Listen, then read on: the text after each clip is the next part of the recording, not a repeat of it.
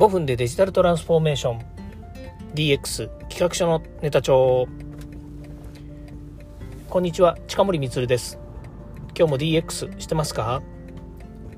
さて今日はですね3月11日ですね、えー、東日本大震災があった日ですので、えー、今日の午後黙祷をさせていただきました、えー、多くの命が失われそして、えー、あの、えー、事故によってですねえー、たくさんの人たちが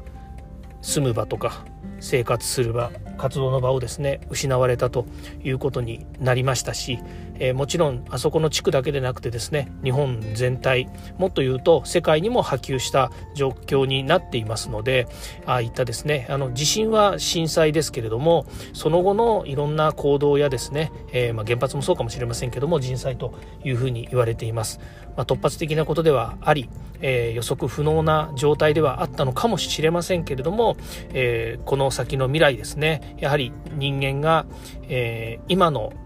状態で生活していく上ではですねやはりこういったことがまた起こらないとも限りませんからその時のためにですねいろんな対処をしていきたいなというふうに思います。3.11忘れない。これは大切なことじゃないかなというふうに思います。はい、えー、今日はですね、えー、昨日に、えー、続いて、えそのもっともっともっとというですね、この 3M 運動と言われているようなものですね、これをですね、もう少し深掘りしていきたいなというふうに思うんですけれども、昨日ですね、やっぱりこのお話の中で人物金っていうところのね、えものが AI、そしてオンライン、で、えー、お金というところがですね、え価値というふうに言ったんですが、その価値の部分にですね、えー、こう、歯切れの悪いようなお話をしてしまったので、うん、もう少し深掘りしてみたいなと自分で思ってですね、今日はこの価値ということを、えこの東日本震災のですね、ことを通じてですね、えお話ししたいなというふうに思います。まあ、東日本震災があったから、この価値がということだけではないとは思うんですけれども、え私自身がですね、感じたことというのをお話しさせてもらえばなというふうに思います。あの、この人物金の金というのはですね、あの、お金という意味であって、必ずしも金っていうね、えー、金貨という意味ではないんですよね。で、金貨っていうのは、とても安定していてですね、世界の、その、えー、いわゆる物価とかインフレとかそういったものをですね、えー、まあ、そういったことが起こるにもかかわらずですね金っていうのが安定していることによってこれは何でかというと金っていうのは非常に希少価値の高いもので、えー、流通量っていうのは決まってるんですね基本的には大きくぶれていないということで、えー、この、え金がですね安定していることによってまあある意味で言うと,、えーと、世界のなんですかね、安定にもつながるというふうに言われているわけですね。まあもちろんあの、今回のね、震災の話もそうですけれども、それから、えっ、ー、と、ちょっと、え、もうすごく直近の話で言うと、えっと、どこでしたっけ？シリコンバレー銀行ですか？シリコンバレーバンクっていうんですかね、あれがなんか経営破綻したということで、株価が大きく下落した、あの、なんだ、えっと、株価で S&P とかね、それからトピックスとか、海外のですね、株、まあ、いわゆるシリコンバレー銀行っていうのはシリコンバレーの会社に投資をしてたらしいんですけれども、まあ、そういったところの銀行が破綻した24兆円でしたっけ ?28 兆円かな？が、なんかね、あの、破綻したということになるとですね、やっぱり大きく、その、世界の、なんでしょうね、その、金融という部分での、え価値がですね、また下落したりとかいろんな形になるみたいなんですよね。で、えー、これはまあこれで仕方がないかな、仕方がないっていう言い方はないんですけれども、あの、そういうことがあるんだなということなんですけれども、この、えー、私が言うですね、人物、金が、え AI、そしてオンライン、そしてですね、えー、金というものがですね、価値に変わるというところの価値についてもう少し深掘りをしたいという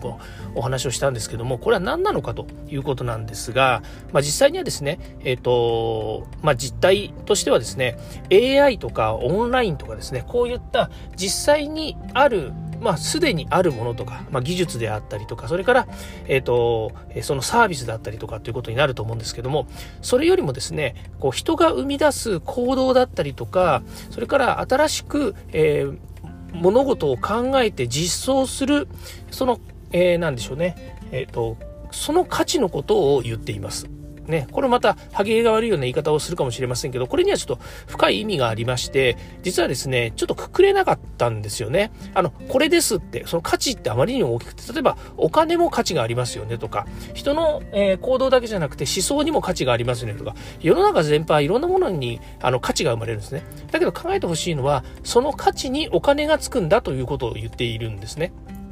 なので、えっ、と、お金が先行しているわけではなくて、お金があるから価値が生まれるのではなくて、えー、人があの、行った行動ですとか、もうそれね、良い行動、悪い行動、いろんな行動があると思うんですけど、その行動があったことによって、えー、それの、なんですよね、それをえ、ー、と、金額というかですね、お金によって、えー、と表現されているということになってくるわけですね。いや、だったらお金でいいじゃねえかというふうに言うかもしれませんけれども、たくさんお金があったからといって、えー、それがですね、価値につながるとは限らないわけですよね。その価値に対して、え、人は、例えば投資をしたりとか、お金を払ったり、サービスにお金を払ったりとかですね、それから、え、まあ、小さい会社が大きくなったりとか、ね、それから、うん、そうですね、今回のまあ、なんでしょうね、東日本震災で、えー、いろんな、ね、こう、えっ、ー、と、なんでしょうね、あの、えっ、ー、と、良くない状況になったとしたときにですね、この、失われたものは何ですかって言ったときに、物理的なものとかではないですよね。えー、まあ、物も、あの、失われましたし、人の、あの、ね、あの、人の命も奪ったわけですから、失われたんですけれども、それよりも、えっ、ー、と、えっと、皆さんが活動していた行動や、えー、生活というものが止まってしまったということに大きな損失がある。ね、損失を言ったらいいのかな。えー、止まってしまったことによってですね、えっ、と、大きな、えー、その、経済的価値とかね、から行動によるその行動量の価値とかね、そういったものが失われたんじゃないかなというふうに私は考えます。まあ、ちょっと東日本震災に絡めて言うのはですね、あの、あまりにも不適切であり、えー、不謹慎な言い方かもしれませんので、すいません、ちょっと撤回しますけれども、あの、何が言いたいかっていうと、その行動、人が、人が、えー、行う行動だったりとか、考え方だったりとか、新しいサービスを生み出す、えー、そういった発想や、え思想みたいなものがですね、すべて、あの、価値につながるんだというふうに言うことなんですね。で、それはまあ簡単にですね、言っちゃいましたけれども、え、そういうのを通じて、えっ、ー、と、お金、一物金の金があればなんとかなるではなくて、それよりも先に、まずそれに対する価値というものがあって、それにお金がついてくるというふうに考えた方がいいのかなというふうに思います。なので、えっ、ー、と、AI、えっ、と、人物金の人が AI に代替されている。そして、物を消費したりとか、物が大切なのではなくて、えー、今でいうオンライン上にあるいろんな行動ですね。行動って言ってるのは、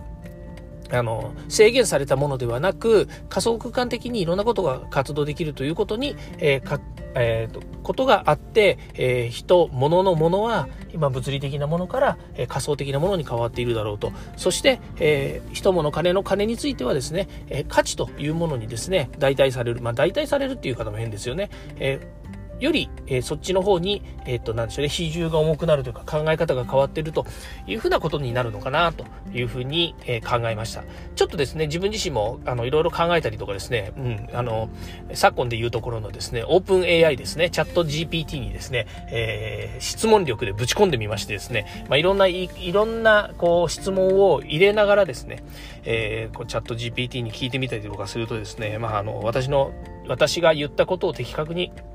あの答えてくれるわけではないんですけれども、それでもですね、いろんなヒントとかアイデアっていうものをですね、えー、そこから得られて、まあ、簡単にね、あの、質問すれば回答してくれるので、まあ、そういったところからですね、ちょっとこう、インスピレーションを受けて、えー、今日のお話のようなものにしてみました。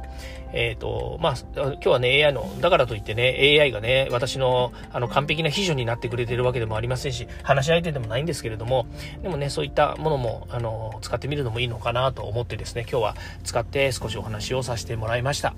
ね、えー、最近ですね、あの、いろんなところテレビでもそうですし、ニュースでもね、ありますし、それから、えっと、ネットの情報でもそうですしね、から個人、個人的にというのは個人の皆さんもですね、このチャット GPT PT というのはもう無料で使えるので、えどんどんですね、ちょっと使っているということになりますけれども、あの、先日もお話ししましたようにですね、やっぱりこの、どう問いを作るのか、何を問うのかっていうことをですね、えしっかりと入力しないとですね、えあの、思った通りの答えが返ってきませんし、えっ、ー、と、まあ、思った通りの答えが返ってこなかったりとかですね、あとは、えっ、ー、と、